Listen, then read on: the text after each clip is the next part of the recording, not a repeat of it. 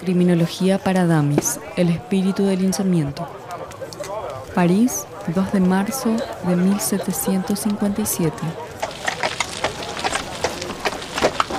Damiens es llevado en carreta, desnudo y con un hacha de cera de un kilo de peso en la mano para su arrepentimiento público ante la puerta de la iglesia de París. En este momento lo trasladan a la plaza de Greve, lo ubican sobre un cadalso con tenazas en las tetillas, brazos, muslos y pantorrillas, y el cuchillo con el que cometió el crimen está clavado en su mano derecha, sobre sus partes atenaceadas derraman plomo derretido, aceite hirviendo, cera y azufre fundidos. Sus miembros son estirados por caballos hasta descuartizarlo. Finalizada la operación, queman sus restos y sus cenizas son arrojadas al viento. Lo que acabamos de escuchar es una representación de una ejecución pública, narrada en las primeras páginas del libro Vigilar y Castigar de Michel Foucault. Dicha práctica, sumada a otras formas de suplicio, era parte de una determinada fase histórica en que las concepciones de la pena y el delito, al menos en Francia e Inglaterra, colocaban al cuerpo como blanco de la represión penal. ¿Sí, Fabricio? Profe, ¿esa fue la primera forma de castigar a los delincuentes? Podemos decir que desde que el ser humano vive en sociedad se han establecido normas de comportamiento que regulan o afectan al relacionamiento con los demás, incluyendo las formales como los códigos penales modernos y las informales o de usanza, vinculadas a las costumbres. Al mismo tiempo se establecen sanciones o castigos ante la transgresión de las mismas, de manera a reforzar la función de determinar la conducta humana. En un principio, los seres humanos se regían por el principio de venganza privada. Si una persona era lesionada en sus derechos, se vengaba del agresor de forma espontánea y en la medida que lo consideraba adecuado. O sea que si mi vecino me robaba comida, ¿yo le cortaba la mano con mi hacha, por ejemplo? Sí, tal como te nacía. Había venganzas contra clanes enteros, pero más adelante se impuso el principio de la ley del talión ojo por ojo, diente por diente. Sí, en su momento significó un avance porque estableció una medida que limitaba la venganza privada en cada caso concreto. Luego las formas de administrar la justicia se hicieron más complejas. Se trata de marcos de referencia que varían según las distintas culturas y, así como cualquier otro fenómeno social, evolucionan con el paso del tiempo. Y en ese sentido, lo que se juzga como delito o crimen sufre transformaciones.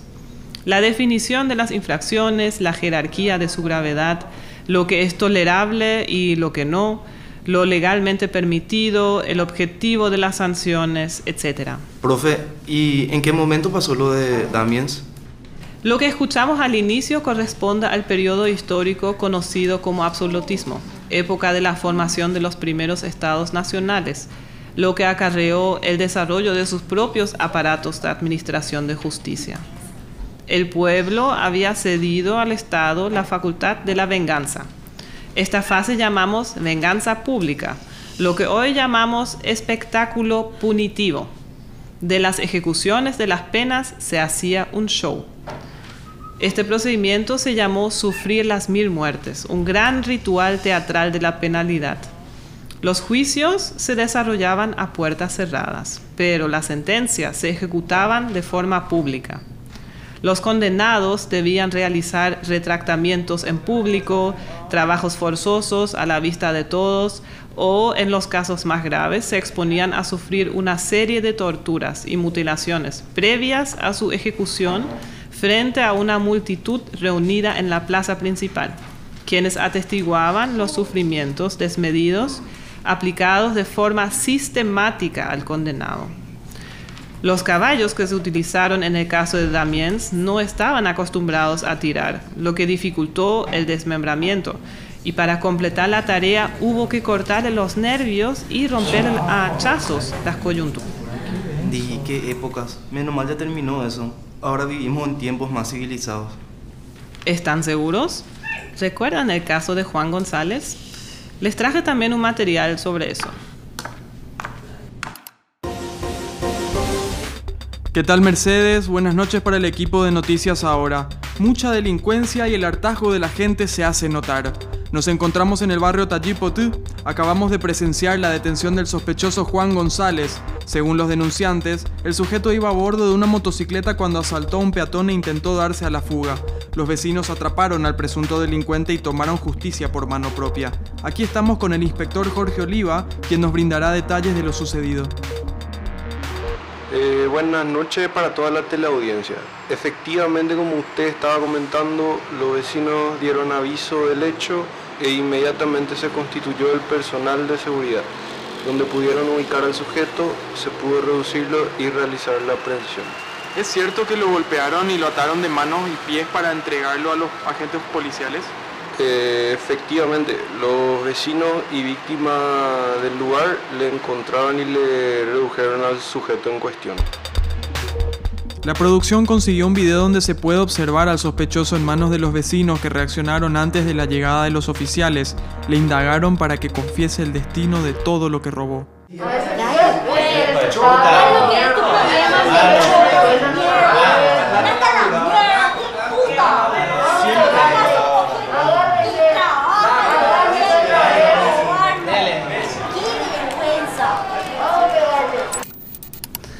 Actualmente podemos observar cierta continuidad del espectáculo punitivo en la difusión masiva de casos como estos por parte de los medios de comunicación.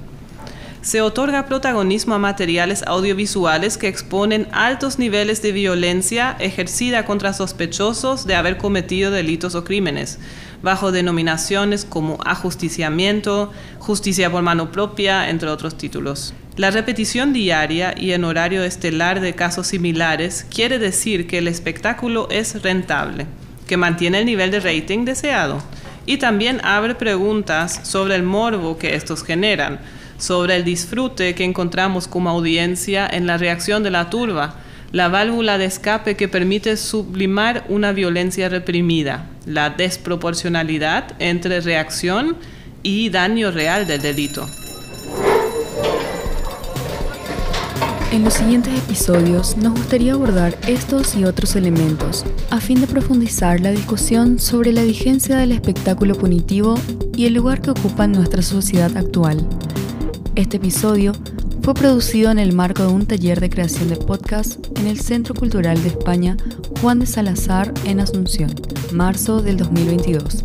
Agradecemos a los talleristas Marta García y Miguel Buendía, Alex García y Martín de Lemos Participamos en la creación del episodio Diego Galeano, Mauricio Paradeda, Judith Brauner, Magalí Montanía y Viviana Valdés.